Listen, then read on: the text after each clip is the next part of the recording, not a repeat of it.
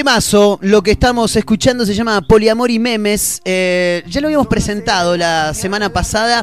Eh, yo les comentaba, siempre estoy buscando cosas nuevas, soy un tipo muy curioso. Me crucé con esto que se llama 0800 algo. El disco se llama Lado B. La verdad que me encantó todo. Fundamentalmente esta canción que ya veníamos escuchando.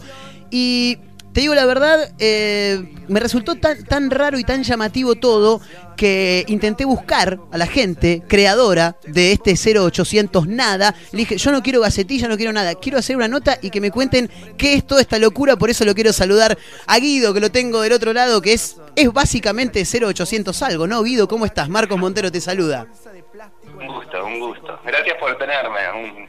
Estoy muy contento de estar acá. Muchas gracias, Guido, muchas gracias. Bueno, contame en principio qué es 0800 algo. ¿Sos vos solo? ¿Hay un equipo? ¿Qué es esto? 0800 algo en realidad es una es una excusa para yo creerme que estoy en una banda, pero en realidad es un proyecto solista. me encanta, me encanta, está muy bien.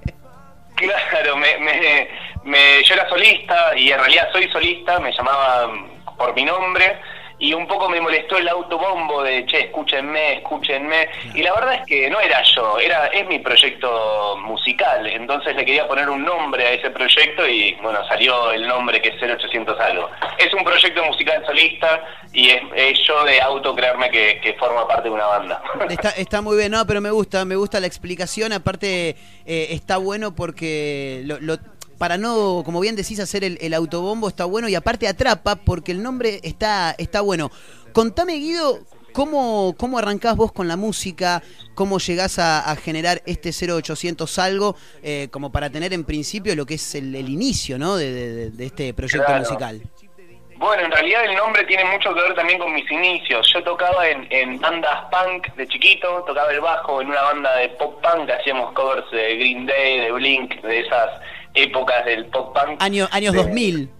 Años 2000, tal cual, 2004 sí, más o menos. American Idiot, toda esa movida. a los 14 años nos juntábamos con mis mejores amigos a, ah bueno, la verdad que era jugar, nos divertíamos un montón, la música era secundario, lo primero era divertirse, hacíamos covers de canciones pop y las hacíamos punk, nos divertíamos un montón, nació completamente el juego.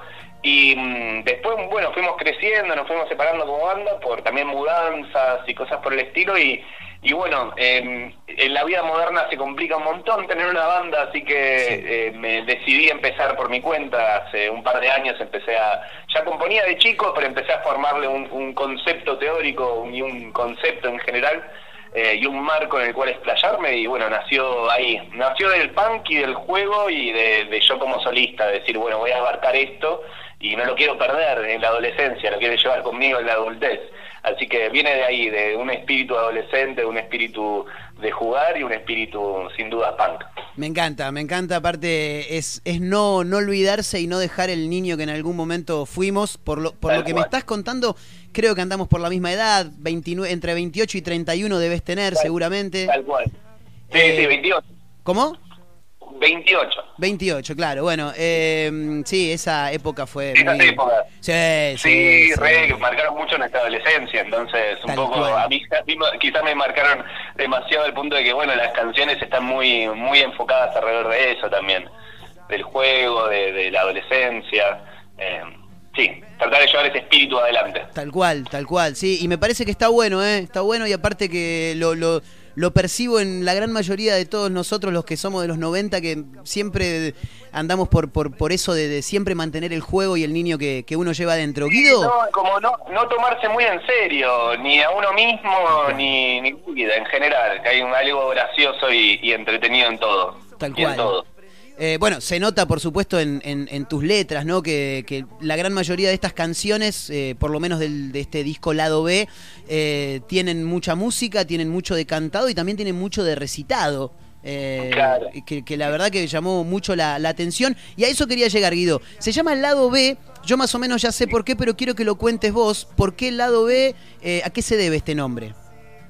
El, los lado B en realidad son las canciones que no entran en X disco. Los Beatles sacaban lados B para sus álbumes oficiales, lo mismo con todas las bandas grandes. Hay muchos lados B que son versiones de emo o versiones de canciones que no entraron en el álbum y canciones que no entraron en el álbum. Yo a través de estos últimos años fui escribiendo muchas canciones y quería grabar mi disco y mi disco principal con las canciones que más amaba, pero como iban a quedar muchas canciones fuera, eh, quise primero grabar el lado B de ese álbum que todavía no existe. Entonces por eso en realidad no es un lado B, sino es un LD o B, o sea, es un lado B sin A, por eso LDO B, eh, que es un poco un juego, un juego también, jugando con la misma idea de esto de no tomarse uno demasiado en serio, de, también nació de la idea de, bueno, ser nuevo en la industria musical, por decirlo de cierta manera, y, querer empezar a probar, probar, probar y jugar y decir, si quiero tanto estas canciones de mi lado A,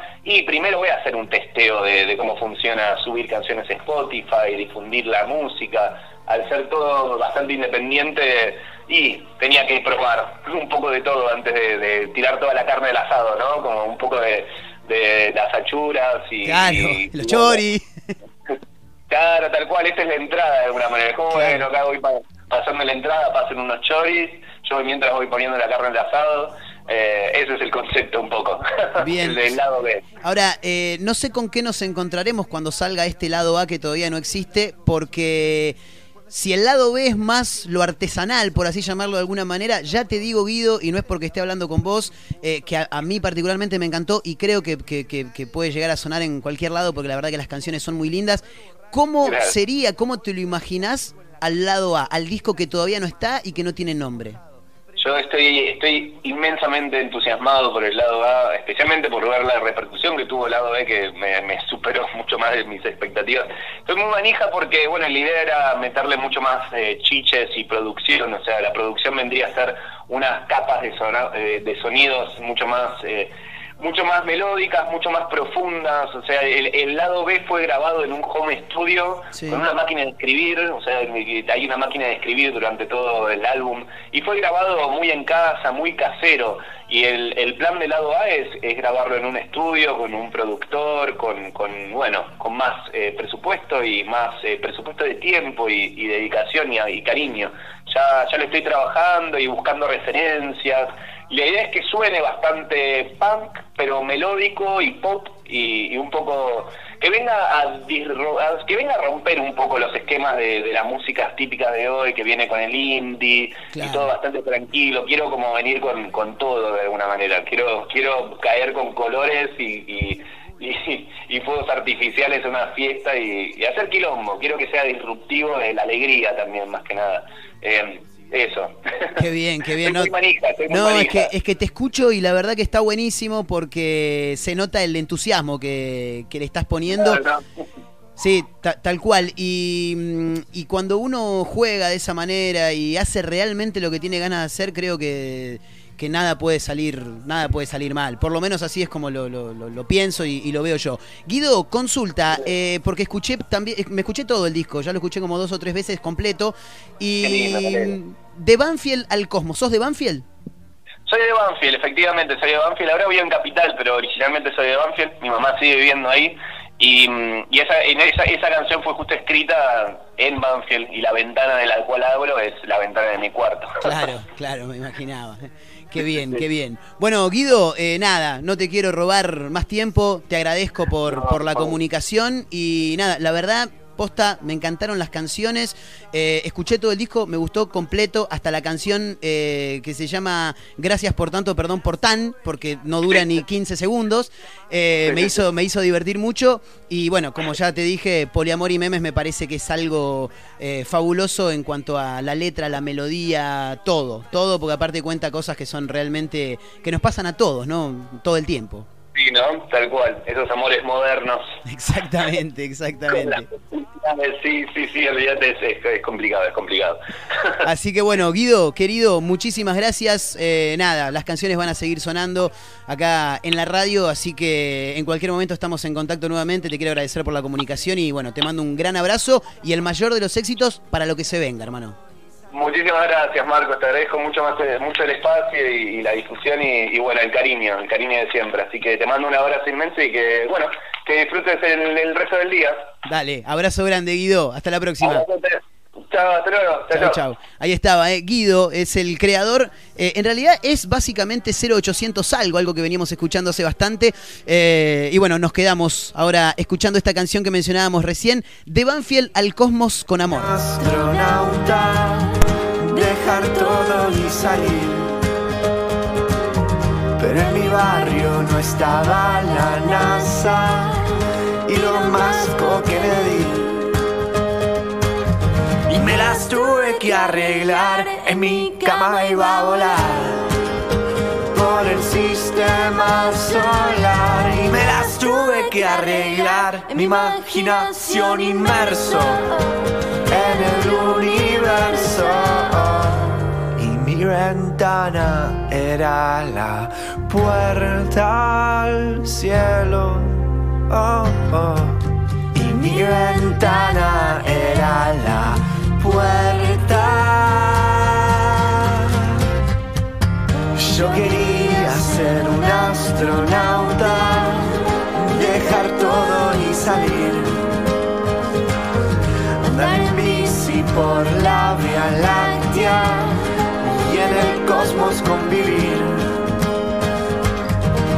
Me las tuve que arreglar, en mi cama iba a volar por el sistema solar. Me las tuve que arreglar, mi imaginación inmerso en el universo. Y mi ventana era la puerta al cielo. Oh, oh.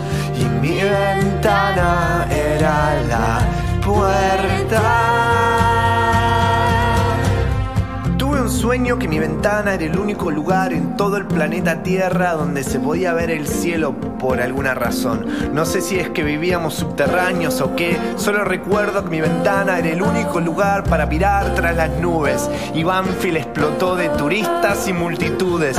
7 mil millones de nosotros en filas por días y kilómetros, el mundo entero amontonado para ver la inmensidad a los ojos. Pero mi ventana es igual tuya y contemplar